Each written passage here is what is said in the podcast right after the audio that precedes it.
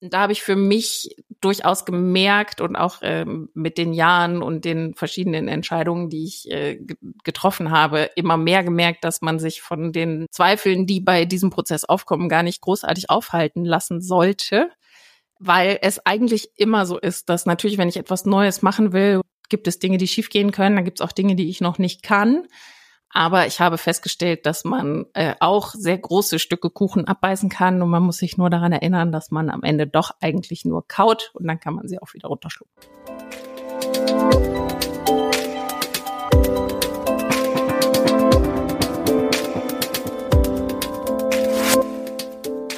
Herzlich willkommen zum Her Career Voice Podcast.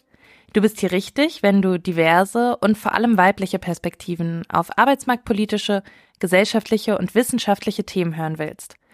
Lerne dabei von Role Models, ExpertInnen und Insidern und nimm wertvolle Anregungen für deine eigene Karriereplanung mit. Mit Her Career Voice fangen wir vielfältige Sichtweisen ebenso wie ganz persönliche Einblicke und Erfahrungen spannender Frauen ein, von der Her Career Expo Live und aus der Her Career Community. Mach's dir einfach. Fünf Schritte, um auch mit Zweifeln durchzustarten. Mareike Pophanken ist Ingenieurin aus Leidenschaft. Sie leitet als Head of Digital Solutions und Predictive Engineering ein neunköpfiges Team bei einem großen Flugzeugwartungsunternehmen. Von außen scheint es, als hätte Mareike Pophanken schon immer gewusst, wo sie hin will. Trotzdem hatte sie vor jedem neuen Schritt Zweifel, ob sie wirklich gut genug für die Herausforderung wäre. Im Gespräch mit Julia Hägele von Her Career erzählt sie, wie sie ihre Ziele trotz Unsicherheiten anpackt, wieso es wichtig ist, einen eigenen Führungsstil zu definieren und warum es keinen perfekten Plan braucht, um zu beginnen.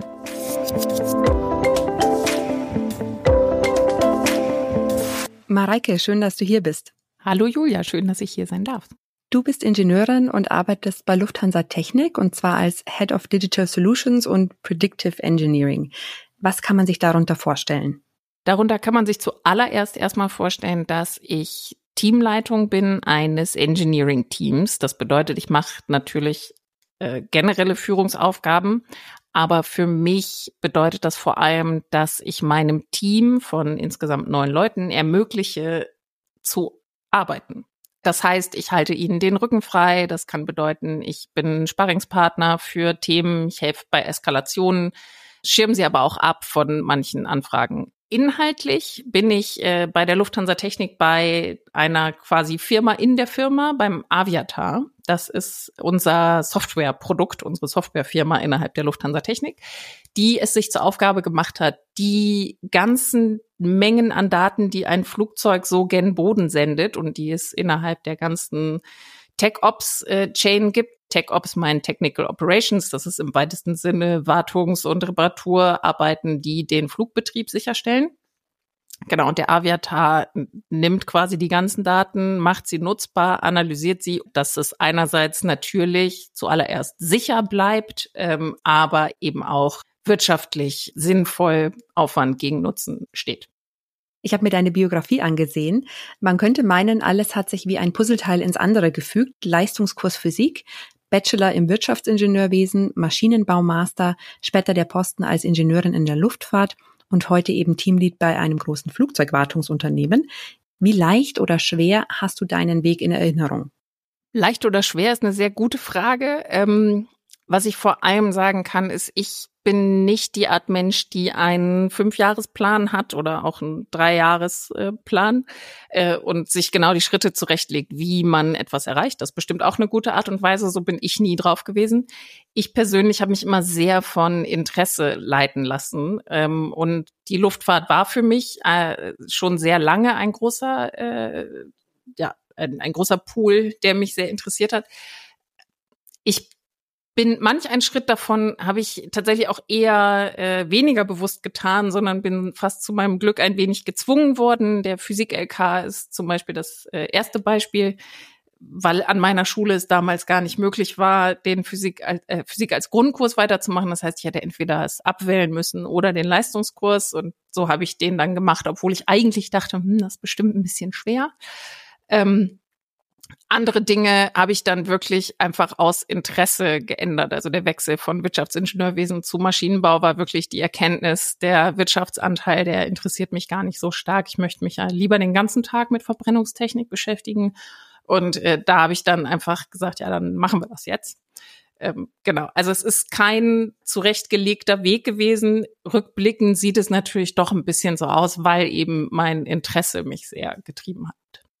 Und wenn du vor einer neuen großen Aufgabe gestanden bist, wie hat sich das für dich angefühlt? Ich bin jemand, der schon Dinge sehr durchdenkt und auch ähm, gerne noch mal um zwei oder drei Ecken extra denkt. Ich glaube, dass das äh, in einem gewissen Maß mich auch zu einer guten Ingenieurin zum Beispiel macht, weil das ist ja auch unsere Aufgabe: Probleme verstehen, Lösungen dafür entwickeln und dafür muss man eben auch hier und da mal noch eine extra Runde durchdenken und Probleme finden. Wie mit allen Persönlichkeitseigenschaften macht da natürlich die Dosis das Gift, weil wenn man alle Entscheidungen komplett durchwälzt und auch von links nach rechts dreht, dann kommt man ja an Selbstzweifeln gar nicht vorbei, weil man ja sieht, was alles schiefgehen kann. Und da habe ich für mich durchaus gemerkt und auch ähm, mit den Jahren und den verschiedenen Entscheidungen, die ich äh, getroffen habe, immer mehr gemerkt, dass man sich von den Zweifeln, die bei diesem Prozess aufkommen, gar nicht großartig aufhalten lassen sollte, weil es eigentlich immer so ist, dass natürlich, wenn ich etwas Neues machen will oder etwas Neues mache, dann gibt es Dinge, die schiefgehen können, dann gibt es auch Dinge, die ich noch nicht kann. Aber ich habe festgestellt, dass man äh, auch sehr große Stücke Kuchen abbeißen kann und man muss sich nur daran erinnern, dass man am Ende doch eigentlich nur kaut und dann kann man sie auch wieder runterschlucken. Lass uns gerne etwas mehr über äh, Selbstzweifel sprechen, denn ich glaube, da können sich viele gut einfühlen. Du hast ja trotz dieser Selbstzweifel jede neue Herausforderung angenommen. Also du hast dich nie gedrückt. Warum?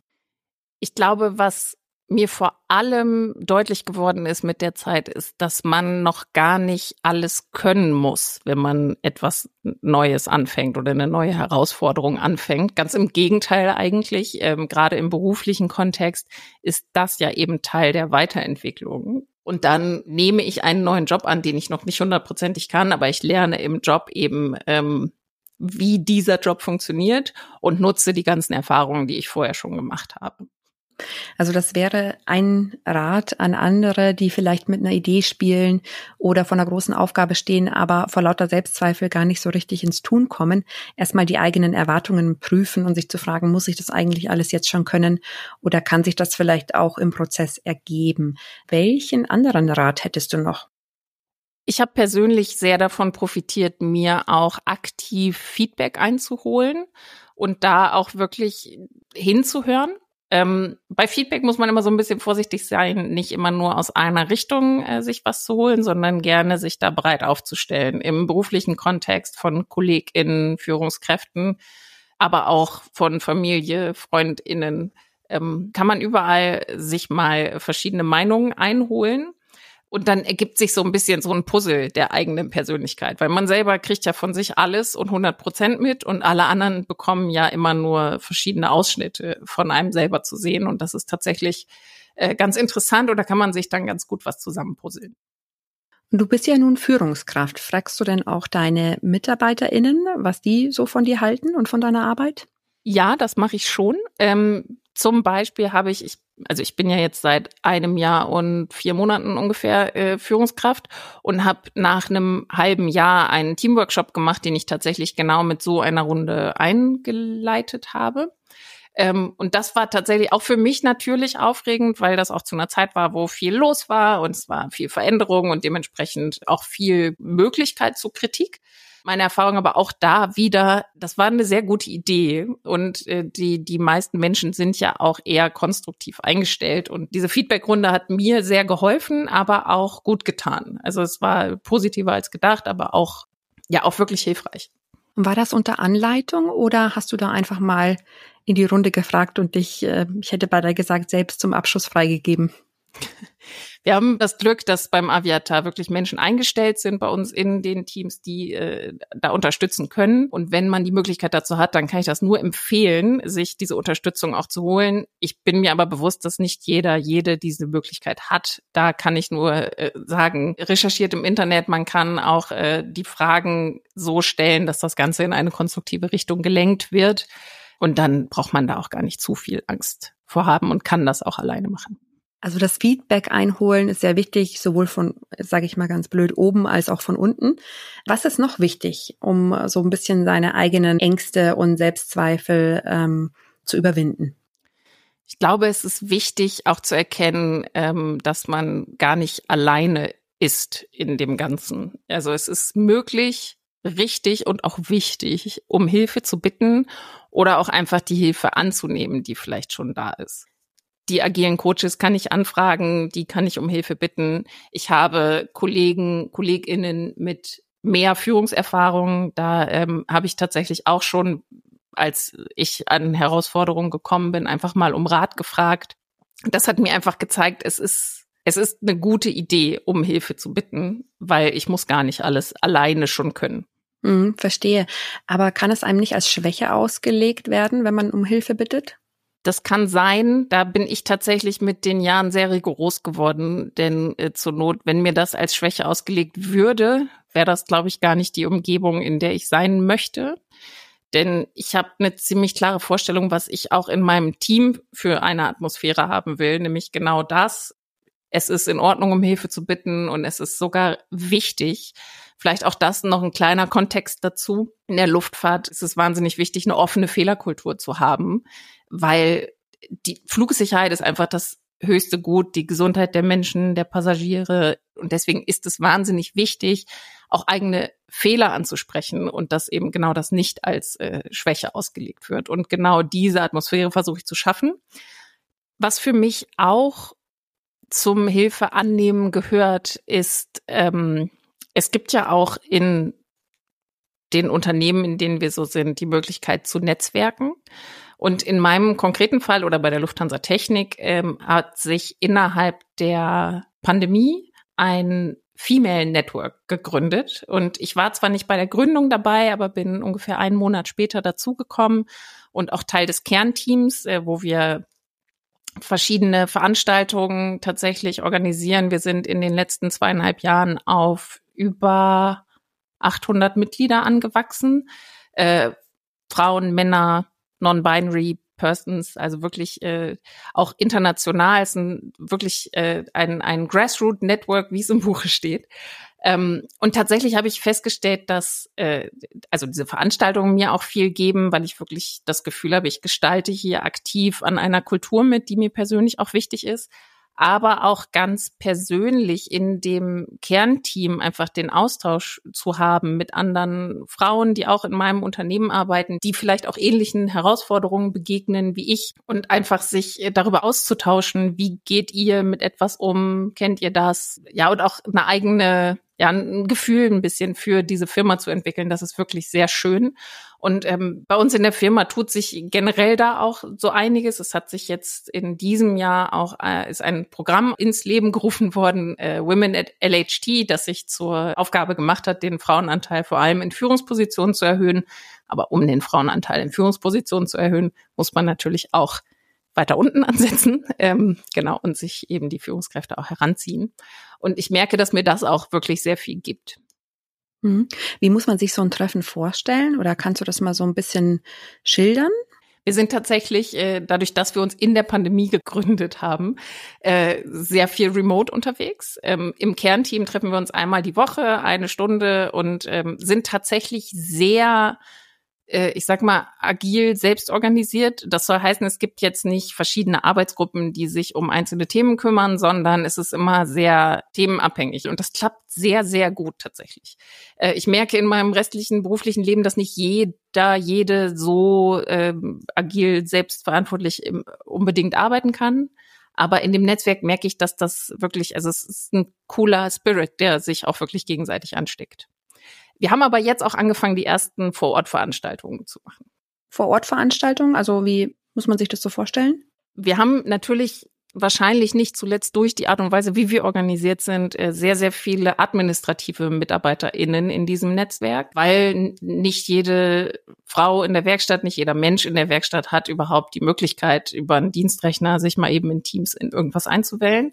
Ähm, und da, so haben wir vor, oh, ich glaube, drei Wochen ein MeisterInnen-Frühstück gemacht, wo wir einfach alle MeisterInnen eingeladen haben ähm, in einem konkreten Bereich ähm, für ein Frühstück, damit sich alle mal kennenlernen und wirklich ganz frei mal miteinander äh, connecten können. Super gut. Ich fasse noch mal zusammen, was wir bisher an Strategien haben, um äh, Selbstzweifel zu überkommen. Ähm, die eigenen Erwartungen prüfen, äh, Feedback einholt und aktiv zuhören und Hilfe annehmen, um Hilfe bitten, sich vernetzen. Was machst du noch in deinem täglichen Leben? Ich persönlich finde es sehr wichtig, dass ähm, Arbeit nicht mein ganzes Leben einnimmt, sondern dass ich auch andere Dinge habe, die mir Identität stiften. In meinem Fall ist das schon immer Musik gewesen. Ich habe ähm, schon als Kind in der Grundschule in Musicals gesungen, ich habe äh, in Chören gesungen, ich habe äh, Klavier gespielt, Saxophon, Bass. Und es ist mir immer sehr wichtig, weil mir das nochmal einen ganz anderen Ausgleich gibt und auch andere Möglichkeiten, etwas zu erreichen außerhalb von der Arbeit. Das heißt, Arbeit ist nicht alles im Leben. Arbeit ist nicht alles im Leben. Ich äh, glaube, es ist ein sehr, sehr großer Teil. Ich meine, 40 Stunden die Woche. Also man sieht seine Arbeitskollegen häufiger als seine Freundinnen zum Beispiel. Nichtsdestotrotz ist es, glaube ich, wichtig, auch einen gesunden Abstand in den richtigen Momenten finden zu können. Und diese Balance, glaube ich, lernen wir alle gerade auch nach der Pandemie mit, äh, lernen wir sie wieder neu. Wie kriege ich es hin, hinreichend investiert zu sein, auch mich weiterentwickeln zu wollen, mich selber auch als Person einzubringen in meinem Job, aber trotzdem nach Feierabend abzuschalten. Mhm. Und wie würdest du deine Beziehung zu deinem Selbstzweifel heute beschreiben?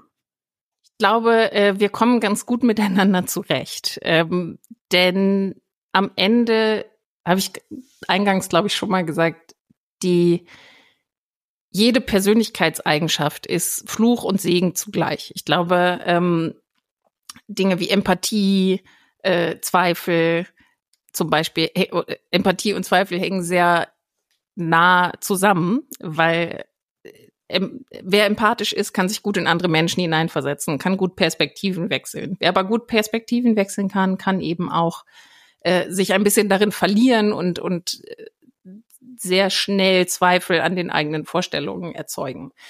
Dementsprechend glaube ich nicht, dass es Dinge gibt oder Persönlichkeitseigenschaften, die inhärent gut oder schlecht sind, sondern jeder muss für sich jede muss für sich die Balance finden und ehrlich gesagt auch immer wieder neu erlernen. Das heißt, am Ende kann man seine Zweifel auch ein bisschen umarmen und dankbar sein dafür, dass sie einem ermöglichen, tatsächlich jeden Tag ein bisschen besser zu werden.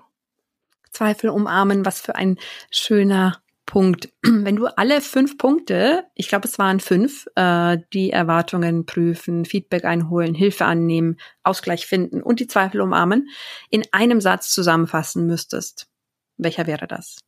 Mach es dir einfach. Ich glaube, gerade so Zweifel werden sehr, sehr groß, wenn man sich den ganzen Weg auf einmal anguckt und das große Ziel in der Ferne so groß werden lässt, dass es einen quasi erschlägt. Es ergibt mehr Sinn, einfach auf die nächsten zwei Schritte zu gucken und, und sich darauf zu fokussieren. Vielen lieben Dank für die spannenden Einblicke in deinen Werdegang, liebe Mareike. Äh, wir sehen uns dann auf der Her Career Expo am 12. und 13. Oktober in München, richtig? Ja, da werden wir uns sehen. Ich werde mit dem Female Network von der Lufthansa Technik äh, wahrscheinlich da sein.